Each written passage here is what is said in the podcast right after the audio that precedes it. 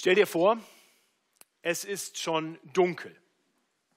Ein Abend, relativ spät und du bist auf dem Weg nach Hause.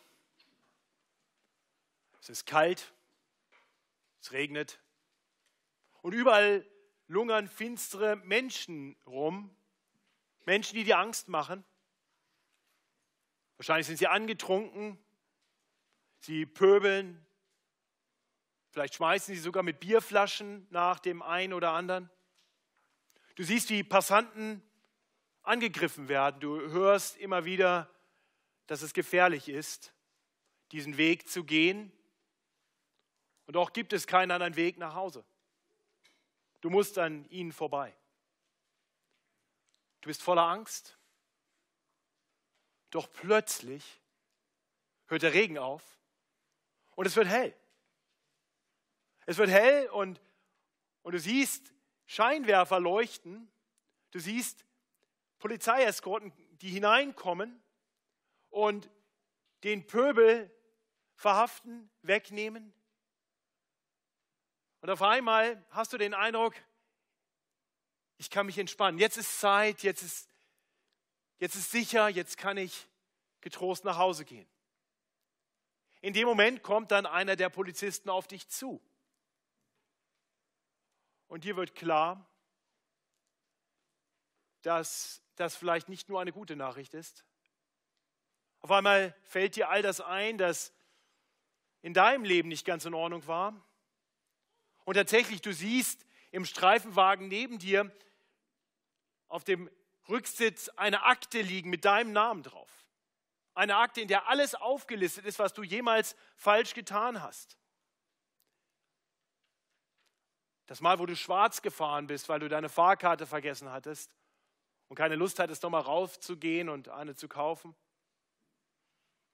Die Dinge in der Steuererklärung, die nicht so ganz sauber waren, wo du etwas kreativ geworden bist. Verkehrsdelikte, Lügen und manches mehr. Und auf einmal merkst du, die Angst ist wieder da. Sie ist vielleicht größer als zuvor.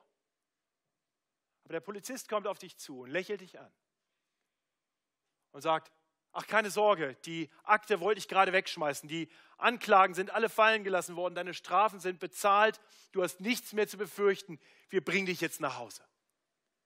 Und sie fahren dich nach Hause und du kommst zu deinem Haus, aber du erkennst es kaum wieder, weil es frisch renoviert ist. Der Garten sieht besser aus denn je. Die Haustür öffnet sich und dir kommt ein wunderbarer Geruch eines leckeren Abendessens entgegen und du, und du sagst, das ist jetzt zu gut, um wahr zu sein.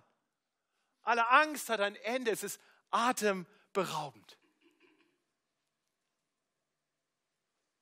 Was würdest du in einem solchen Moment sagen? Nun, ich gebe zu, die Geschichte klingt vielleicht relativ fiktiv. Aber aber sie beschreibt eigentlich ziemlich genau die Situation, die unser Predigtext behandelt. Das zwölfte Kapitel des Buchs des Propheten Jesaja. Die Situation eines Volkes, das in der Finsternis gelebt hat, wo Böses überall war, und ein Volk, das das Kommen von Gott fürchten musste, weil Gott Klagen gegen das Volk hatte. Wir sehen hier, dass diesem Volk Gutes widerfährt, dass dieses Volk keine Angst mehr haben muss. Und so gibt Jesaja 12 diesen Menschen Worte, in die sie diese große Freude, diese große Erleichterung, dieses Wegfallen von allen Ängsten und diese neue Freude zum Ausdruck bringen können. Und ich möchte uns diese Worte lesen, die unseren heutigen Predigttext bilden. Und das ist der letzte Abschnitt, den wir in dieser Serie zu, den ersten, zu dem ersten Abschnitt aus dem Jesaja-Buch bedenken wollen. Ich hoffe, ihr erinnert euch an diese Predigten bisher, die so durchdrungen waren von Anklagen, von Bösem, von Irrwegen, auf dem das Volk Juda unterwegs war. Letzte Woche kam ein Hoffnungsschimmer, da kam eine Ankündigung, dass der Messias kommen würde, ein Reis, der aus dem Stamm Isais hervorgehen würde. Und jetzt ist er gekommen und wir hören Worte, die das Volk Juda und alle, die mit ihnen diese frohe Kunde hören und erleben, dann sagen werden. Zu der Zeit wirst du sagen, ich danke dir, Herr, dass du bist zornig gewesen über mich und dein Zorn sich gewendet hat und du mich tröstest. Siehe, Gott ist mein Heil. Ich bin sicher und fürchte mich nicht. Denn Gott der Herr ist meine Stärke und mein Psalm und ist mein Heil. Ihr werdet mit Freuden Wasser schöpfen aus den Heilsbrunnen. Und ihr werdet sagen zu der Zeit, danket dem Herrn, rufet an seinen Namen, machet kund unter den Völkern sein Tun, verkündigt, wie sein Name so hoch ist.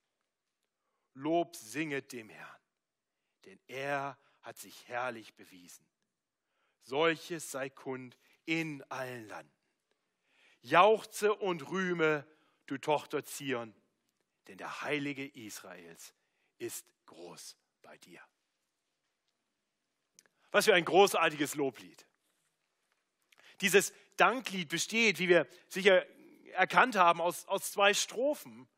Und das sind die beiden Strophen, die wir jetzt nacheinander bedenken wollen, die jeweils beginnen, eingeleitet werden, wirklich mit, mit dieser Aussage in Vers 1 und 4, zu der Zeit wirst du sagen, oder in Vers 4, und ihr werdet sagen, zu der Zeit. Nun, um was für eine Zeit handelt es sich? Um, um was geht es hier? Es ist offensichtlich nicht die Zeit, zu der Jesaja gelebt hat und seinen Dienst getan hat, denn zu der Zeit war alles übel. Jesaja hat im Auftrag Gottes zum Volk Juda gesprochen. Es war eine schlimme Zeit und, und Gott machte das ganz deutlich, indem er offenlegte all die Bosheit all das Schlimme, all die Gier, all den Zorn, all den Stolz, all die Ungerechtigkeit, all die Gottlosigkeit, all das, was falsch war im Volk Juda. Das Böse schien keine Grenzen zu kennen. Gott spielte keine wirkliche Rolle mehr in diesem Volk, das doch so viel Gutes von Gott empfangen hatte. Nein, man vertraute lieber auf sich selbst, man meinte, es selber alles im Griff zu haben. Und als dann die Feinde anrückten, wir haben darüber nachgedacht in den letzten Wochen, als auf einmal Bedrohung kam durch feindliche Mächte, auch da wandte man sich nicht in der Not Gott zu im Gebet, sondern man schloss unheilige Allianzen mit Völkern, von denen Gott eigentlich gesagt hatte, dass man mit ihnen nicht arbeiten sollte, weil sie gegen ihn sind. Das war die Situation, in die hinein Jesaja spricht. Aber wenn er jetzt hier redet von der Zeit, dann schaut er in die Zukunft. Er schaut aus dieser finsteren, düsteren Zeit, die Gottes Zorn findet, hin zu einer besseren Zeit. Einer Zeit, zu der Judah wieder mit Gott versöhnt leben würde. Gott danken und loben würde für das Heil, das von ihm gekommen war und nicht von irgendwelchen anderen Mächten, mit denen man sich zusammentun musste. Es ist ein, ein Blick voraus, ein Blick voraus zu der Zeit, um, um die es auch schon in der Predigt letzte Woche ging, zu der Zeit, wenn der Messias kommt und wenn er anfängt, sein Reich aufzurichten. Wir haben darüber letzte Woche in Kapitel 11 nachgedacht. Und in Kapitel 11, in den Versen 10 und 11, finden wir auch schon diese Aussage zu der Zeit. Zu der Zeit. Das ist die Zeit, zu der Zeit, die jetzt auch in Kapitel 12, Vers 1 angesprochen wird. Das ist die Zeit vom ersten Kommen des Messias hin an bis hin zu der Zeit, wo er dann sein Friedensreich komplett aufgerichtet haben wird. Zu der Zeit wirklich beschreibt eine Zeitspanne. Wir befinden uns mittendrin. Zu der Zeit. Wenn der Messias kommt, bis hin zu dem Tag, wo er wiederkommt. Und zu der Zeit wird jetzt das Volk etwas sagen. Es wird Gott danken. Das ist erstaunlich, denn wenn wir uns nochmal in die Situation von Jesaja zurückversetzen, dann wird uns klar, dass der Gedanke, dass der Herr kommen würde, für das Volk kein guter Gedanke war. Ja, Jesaja hat immer wieder deutlich gemacht, dass der Herr zornig ist. Sein gerechter Zorn kommt über dieses Volk. Vielleicht erinnert ihr euch an die Predigt von vor einigen Wochen, als wir in Kapitel 9 und 10 viermal das Echo gehört haben, dass der Arm des Herrn noch ausgereckt ist und sein Zorn weiter besteht. Und er hat erst angefangen, seinen Zorn über das Volk zu bringen mit Züchtigung und es würde weitergehen. Judah hatte also jede, jeden Grund, das Kommen des Herrn zu fürchten. Jesaja hatte das ganz deutlich gemacht und diesem Volk, dem gleichen Volk, den gleichen Menschen, den Jesaja immer wieder gesagt hatte: Passt bloß auf, wenn ihr so weitermacht. Ja, ihr kennt das, Eltern, ihr kennt das. Ne? Wenn du so weitermachst, mein Sohn, dann. Und das war genau das, was Gott der Vater sagte zu diesem seinem auserwählten Volk, Judah. Er sagte, wenn ihr so weitermacht, passt bloß auf, ich komme und das wird euch nicht gut ausgehen. Das ist die Situation, das ist die Warnung, die von Gott durch Jesaja dem Volk gesagt wurde. Und jetzt sagt er uns zu der Zeit, werdet ihr danken. Versteht ihr, wie, wie absurd der Gedanke eigentlich sein muss? Nicht, keine Angst, nicht, wir werden flüchten, wir werden versuchen, uns zu verbergen und wir werden keinen Ort finden, wo wir uns nicht mehr schützen können. Vielleicht erinnert ihr euch da auch daran. Auch das hatte Jesaja angekündigt. Nein, es kommt eine Zeit, wo der Gedanke an die Gegenwart Gottes nicht mehr Angst macht, wo wir den Zorn Gottes nicht mehr fürchten werden, sondern wo Dankbarkeit die Herzen erfüllt. Jesaja weiß, wovon er spricht. Anders als das Volk Juda hatte Jesaja das erlebt. Vielleicht erinnert ihr euch auch daran, Kapitel 6. Jesaja hatte im Auftrag Gottes dem Volk Juda all ihr Böses vorgehalten. Er war der eine Treue, der für Gott sprach. Aber dann erschien ihm der Herr in seiner ganzen Heiligkeit. Heilig, heilig, heilig. Erinnert ihr euch, wie Jesaja reagierte? Weh mir,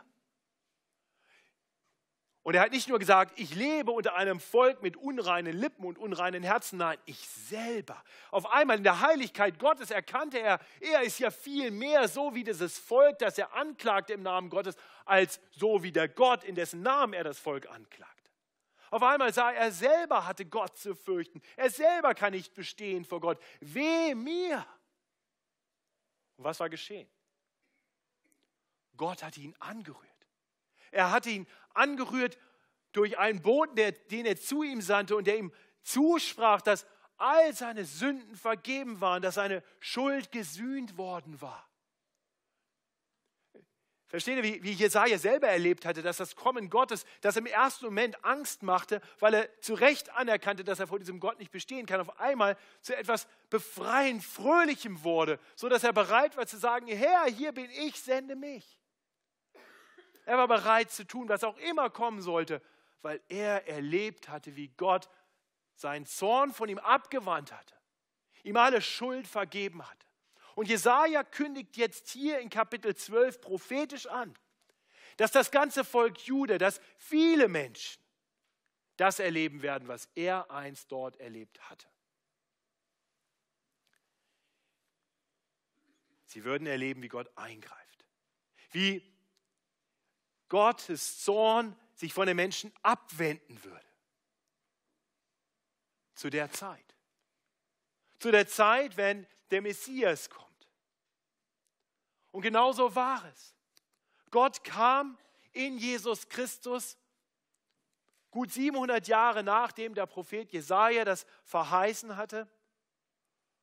Und der Apostel Paulus schaut dann zurück auf diese Zeit, auf dieses erste Kommen und sagt in Römer 5 ab Vers 8, Gott aber erweist seine Liebe zu uns darin, dass Christus für uns gestorben ist, als wir noch Sünder waren. Um wie viel mehr werden wir nun durch ihn bewahrt werden vor dem Zorn, nachdem wir jetzt durch sein Blut gerecht geworden sind. Aber ich hoffe, ihr versteht, wir sind Teil dieses Chores. Wir können mit einstimmen. Am heutigen Palmsonntag denken wir darüber nach, wie Menschen Jesus zugejubelt haben, wie sie dankbar für ihn waren. Wir haben die Worte eingangs gehört. Die Worte, die die Menschen riefen, als sie Jesus willkommen hießen in der Stadt Jerusalem, in der Woche, in der er später gekreuzigt werden sollte. Wir haben gehört, wie sie Worte aus Psalm 118, den uns Michael auch gelesen hat, gerufen haben. Sie haben ihm zugejubelt, weil sie erkannten, hier kommt einer, der der Wunder tut, einer, der voller Weisheit ist, einer, der voller Liebe ist. Und die Menschen waren begeistert von ihm. Aber wisst ihr, dass Psalm, äh, Palmsonntag gar kein so guter Tag war? Wisst ihr, dass Karfreitag ein viel besserer Tag war? Versteht ihr? Manchmal kriegen wir die ganze Osterwoche falsch in unseren Köpfen. Wir denken, Palmsonntag ist der fröhliche, happy, clappy Jesus-Tag und dann kommt der traurige Karfreitag. Es ist genau andersrum. Denn wisst ihr, was passiert zwischen Palmsonntag und Karfreitag? Wisst ihr, was passiert hier an Palmsonntag, wo die Menschen jubeln? Wisst ihr, auf wem der Zorn Gottes liegt? Auf den Menschen, die jubeln.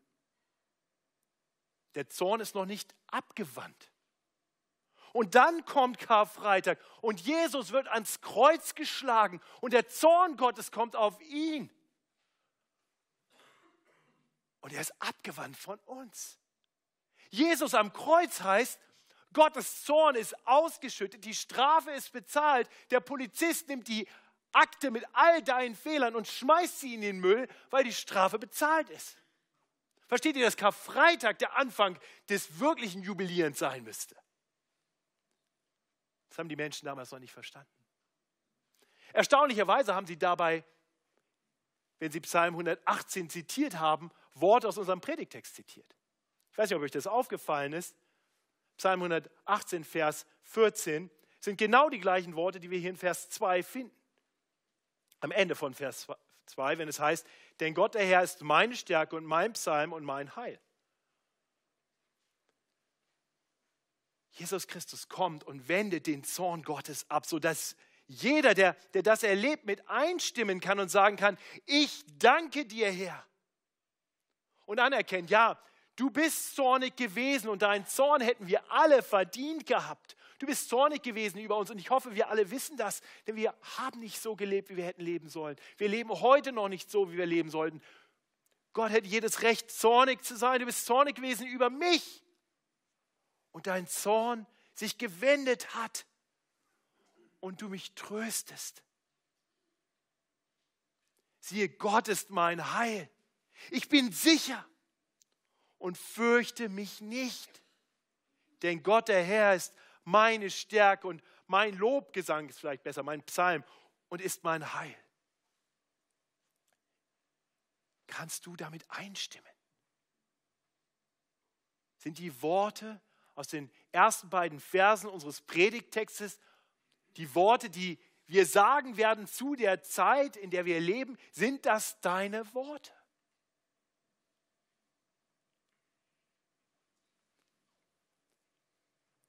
Wenn das noch nicht deine Worte sind, wenn du noch gar nicht verstehst, warum du ohne Jesu kommen, ohne sein Sterben noch unter Gottes gerechtem Zorn stündest. Und da möchte ich dich ermutigen, dich selber ehrlicher anzuschauen.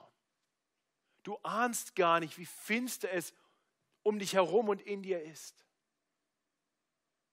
Vielleicht ahnst du es doch. Vielleicht fängst du an zu ahnen, da ist viel Finsternis in dieser Welt, da ist viel Finsternis in meinem Herzen.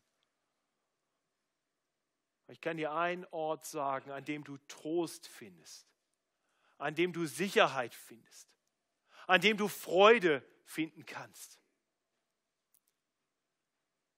Bei Jesus. Und, weißt du, bei ihm kannst du immer wieder neu schöpfen, damit deine Freude immer wieder neu kommt, denn, denn sie lässt nach, wir kennen das. Aber, aber hier in Vers 3 heißt, ihr werdet mit Freuden Wasser schöpfen aus den Heilsbrunnen. Klingt ein bisschen komisch, nicht? Heilsbrunnen, der Gedanke von Wasserschöpfen aus Brunnen ist für uns vielleicht ein bisschen weit weg. Aber äh, wenn wir verstehen, dass, dass Judah die Situation noch kennt mit, mit Wüstenwanderung und, und Dürre und der Frage, wo kriege ich Erfrischung her, der Brunnen war ein froher Ort. Wasser trinken war erfrischend, war lebengebend.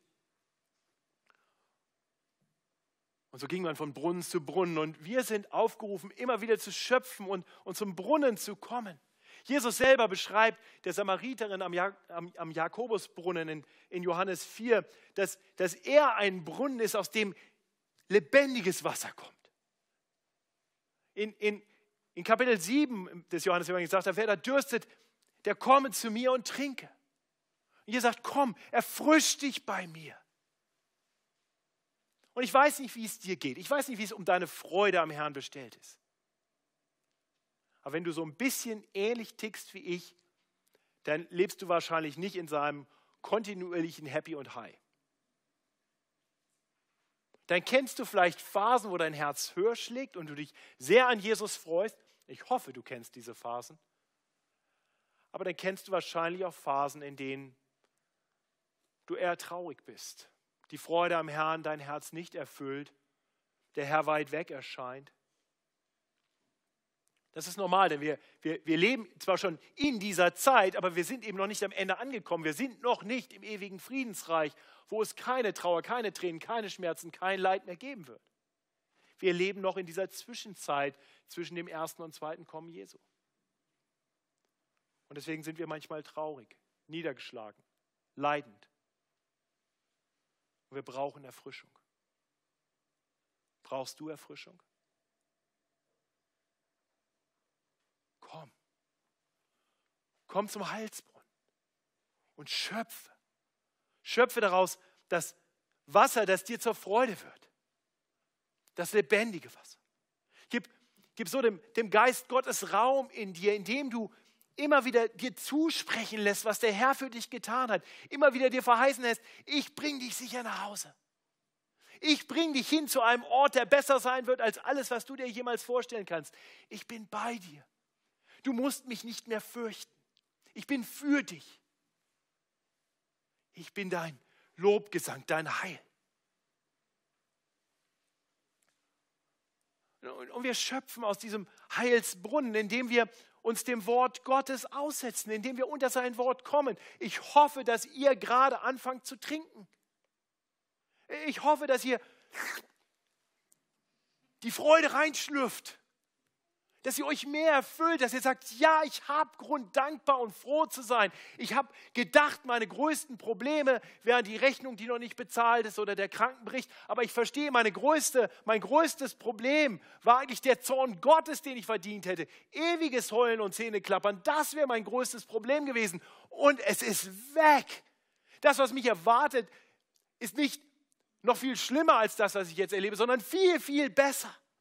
Und der Herr steht mir bei, er tröstet mich und er trägt mich durch, bis ich da ankomme.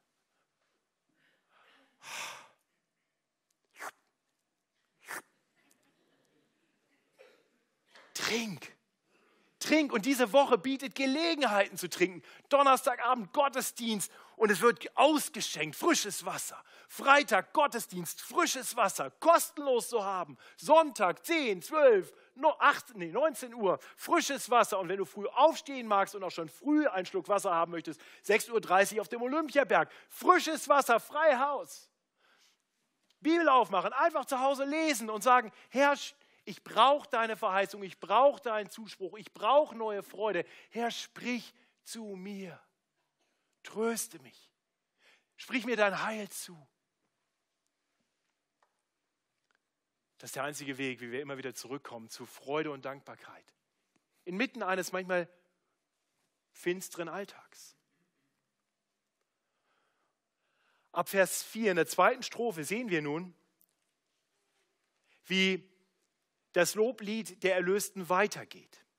Nachdem wir in der ersten Strophe gehört haben, wie sie dem Herrn danken und ihn loben über das Heil, das sie bei ihm empfangen haben, lesen wir nun in beginnt in Vers 4, dass jetzt ein ganzer Chor mitsingt.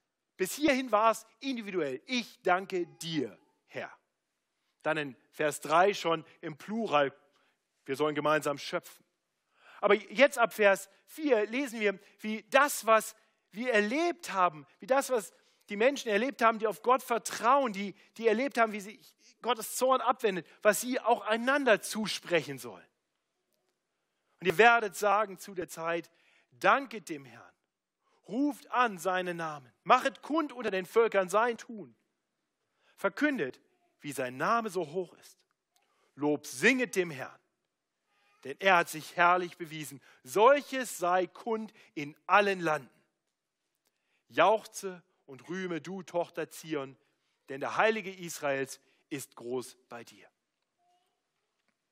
Also Jesaja kündigt jetzt dem Volk Juda an, dass sie, dass sie dem Herrn nicht nur danken und ihn loben werden, sondern dass sie das auch einander verkünden werden und so ihr Zeugnis weitergehen wird bis an die Enden der Erde, zu den Völkern, zu allen Völkern, zu allen Landen.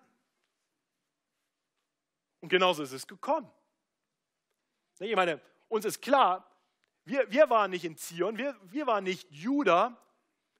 Die, die Botschaft, die Jesaja Juda zuspricht, gilt erstmal Juda, denn dieser Messias, dieser Nachkomme Davids oder Isais, ist gekommen zum Volk Juda. Er ist gekommen und hat seine frohe Botschaft kundgetan dem Volk Israel. Und was hat das Volk Israel getan? Das Volk Israel hat nicht nur gesagt, ich danke dir, Herr, und ist nach Hause gegangen und hat sich gefreut und aus dem Halsbrunnen getrunken. Was haben die ersten Christen getan, die allesamt aus dem Volk Juda waren, allesamt Israel, aus dem Volk Israel waren? Was haben sie getan? Sie haben getrunken, sie haben so viel Freude in sich gehabt, dass, dass es raussprudelte. Und dann haben sie gesagt, oh, wir gehen weiter, sagen wir allen Menschen. Das haben sie gemacht. Ist verrückt, ne? Die sind gar nicht zu Hause geblieben, hätten sich ja auch zu Hause bequem machen können, Fernseher anschalten können, Bayern-Spiel gucken. Ah, ne, das gab es damals noch nicht. Aber nein, die sind rausgegangen und haben den Menschen von dem Frohen, was, was Gott getan hat, verkündet. Sie waren so erfüllt von dieser Freude, weil sie immer wieder getrunken haben aus dem Halsbrunnen. Wir wollten mehr hören. Täglich trafen sich in Jerusalem im Tempel und, und ließen sich von den Aposteln lehren und sie waren erfüllt voller Freude und so zogen sie dann aus von dort und sagten es weiter. Und erst ging das los in Jerusalem und mehr Menschen fingen an zu glauben und, und erkannten ihr Heil in Jesus. Und dann ging es weiter in ganz Judäa und von Judäa ging es weiter bis hin nach Samarien und dann ging es weiter bis hin an die Enden der Erde. Und es ging weiter von Generation zu Generation zu Generation zu Generation, von Land zu Land zu Land zu Land, bis ins 21. Jahrhundert hier im heidnischen München sich Menschen versammeln und was tun? Einen Gottesdienst feiern und singen, ich danke dir, Herr. Haben wir gesungen, oder? Wow. Jesaja kündigt uns das an. Und merkt ihr, wie wir so Teil werden dieses Chores, der hier beschrieben wird. Wir können natürlich sagen, wir sind dann Empfänger davon und sagen, das ist super, da freue ich mich, danke Herr, und gehe nach Hause und setze mich in mein Wohnzimmer und gucke nachher das Bayern-Spiel und alles gut. Oder wir fügen uns ein in diesen Chor und tragen diese frohe Botschaft weiter. Das ist genau das, was Jesaja hier verkündigt. Und ich hoffe, dass wir der Erfüllung, dieser weiteren Erfüllung der Prophetie nicht im Wege stehen, sondern Teil davon sind. Und ich kann wirklich sagen, wenn, wenn ich manchmal so unter Gottes Wort sitze, wenn ich höre, was der Herr für mich getan hat, wenn ich verstehe, wie real der Zorn Gottes über alle Sünde ist, dann fängt in mir immer wieder an, mein Herz zu brennen und ich nehme mir vor, wem ich alles das Evangelium weitersagen will. Kennst du das? Kannst du dir jetzt gerade jemanden vorstellen, wo du sagst, dem muss ich unbedingt diese frohe Botschaft weitersagen, weil der Zorn Gottes real ist und das Heil auch? Gibt es jemand? Ich, ich, ich mache mir regelmäßig, sitze im Gottesdienst und denke, der Person, hier, da, da ist eine Gelegenheit, die will ich nutzen. Und wisst ihr, was dann passiert? Gottesdienst vorbei und wir reden und dann, ah, wo guckst du nachher das Bayern-Spiel? Ah, gibt es noch bei Sky? Naja, gucken wir wieder nicht, aber, aber wenn die gewinnen, dann werden die ja vielleicht deutscher Meister. Cool, oder? Ja, super, ja. Und wir reden über Belanglosigkeiten, über Nebensächlichkeiten und, und so, als wenn unsere größte Freude darin ist, dass irgendwann im, im Sommer dann am Marienplatz äh, wieder die Bayern-Hymne ertönt und zum x-ten Mal wieder dann da irgendeine so Salatschüssel hochgehalten wird als wenn das unsere größte Freude wäre. Oder was auch immer sonst. Das Mittagessen, was gibt es bei euch heute? Oh, Jesaja hilft uns. Denn Jesaja sagt, Schaut Leute, das eine, was ihr braucht, ist Trinken aus dem Heißbrunnen. Ihr müsst selber immer wieder den, den, Fokus bekommen, damit ihr euch erinnert an das, was Gott für euch getan hat. Und zum anderen müssen wir und dürfen wir einander dabei anspornen. Seht ihr, das ist ja, das ist ja kein Ruf. Interessant, was er sagt. Er spricht die Leute an und sagt, das werdet ihr einander sagen. Also nicht sagt das, sondern sprecht das zueinander. Ihr werdet sagen zu der Zeit, danket dem Herrn. Michael, danket dem Herrn. Ruf seinen Namen an. Mach kund unter den Völkern sein Tun, Karin. Verkündigt, wie hoch sein, wie sein Name so hoch ist. Lob singet dem Herrn, denn er hat sich herrlich bewiesen. Solches sei kund in allen Landen. Aber wisst ihr, das Erstaunliche ist ja, andere Dinge, die uns wirklich mit Freude erfüllen, bei denen ist das so, die vergessen wir nicht, oder? Also ich bin mir sicher, Gideon und Boba mit ihrem kleinen Noah, die, die muss ich, also Gideon ist erstaunlich, der spielt heute im Mittagsgottesdienst sogar noch Musik. Ich glaube, ich muss Gideon nach dem Gottesdienst nicht dran erinnern. Gideon, über wenn du nach Hause gehst, da hast du ein Kind. Und der, ja, das, das, ist, das ist da, das, der wird wahrscheinlich einen erzählen, wenn er kommt, die wollen eigentlich Musik proben, der wird den Leuten noch erzählen, wie das ist mit dem Kleinen und so. Und die Freude erfüllt ihn und er, er kann gar nicht aufhören, davon zu erzählen. Kennen wir, ne, solche Sachen. Warum ist das beim Evangelium so anders? Warum werden wir so schnell stumm.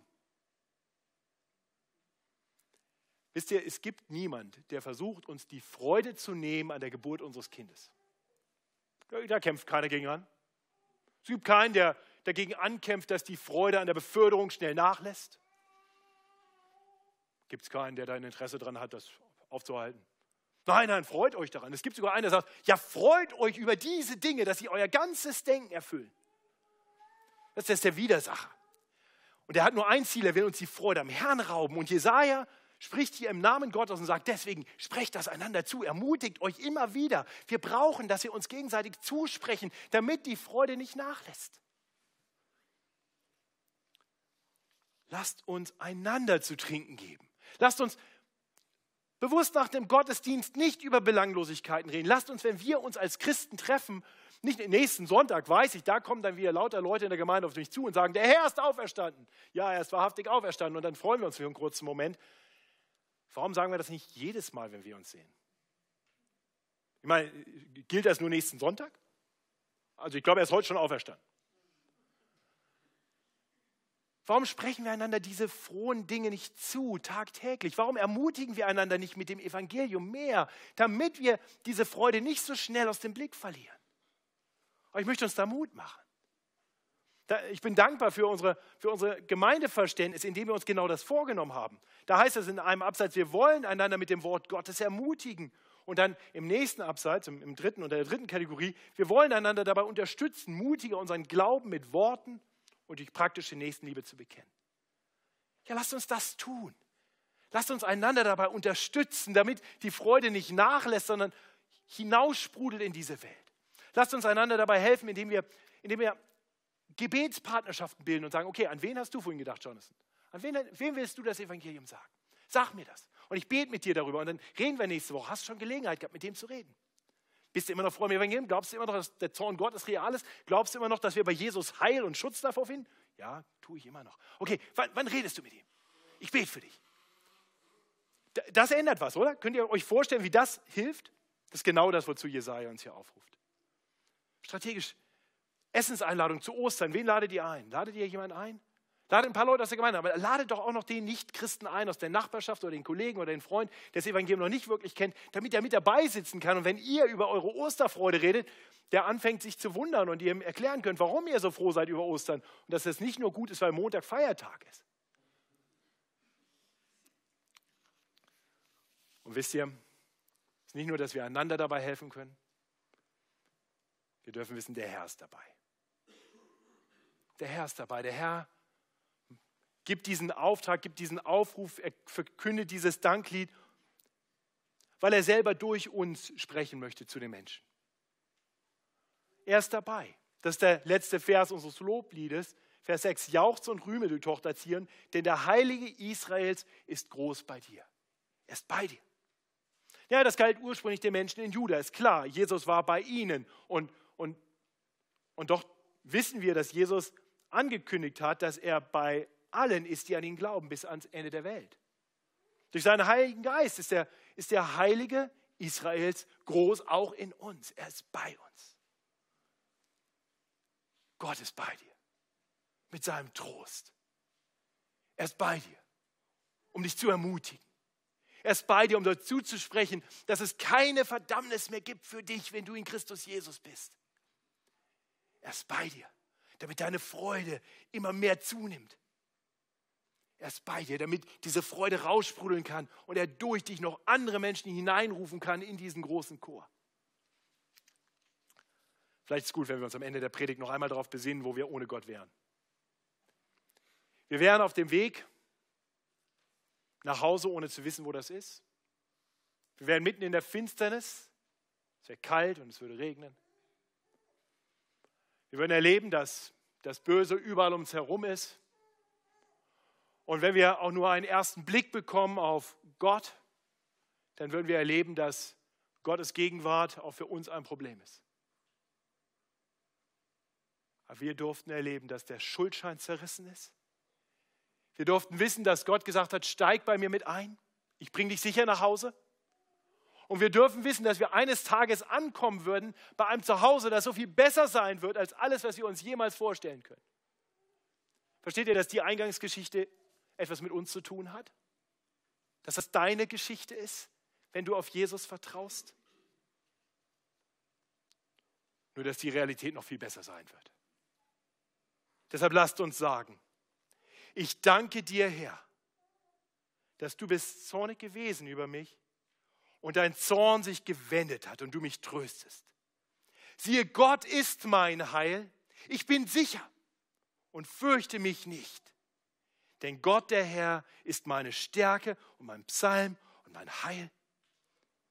Und ihr werdet Freuden, mit Freuden Wasser schöpfen aus dem Heilsbrunnen. Und dann lasst uns sagen, danket dem Herrn, ruft an seinen Namen, macht kund unter den Völkern sein Tun, verkündigt, wie sein Name so hoch ist. Lob singet dem Herrn, denn er hat sich herrlich bewiesen. Solches sei kund in allen Landen. Jauchze und rühme, du Tochter Zion, denn der Heilige Israels ist groß bei dir. Lasst uns das tun. Lasst uns dem Herrn Lob singen mit frohem und dankbarem Herzen. Himmlischer Vater, das ist unser Gebet.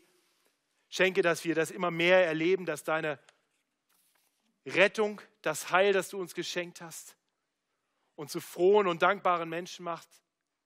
Herr, hilf uns immer mehr zu erleben, dass du wirklich bei uns bist, dass wir bei dir sicher sind und Trost finden. Und so wollen wir beten, dass wir, wenn wir dich jetzt loben, das nicht tun, weil man das einfach Sonntag früh im Gottesdienst tut, sondern dass das Ausdruck tiefer Dankbarkeit in unseren Herzen ist.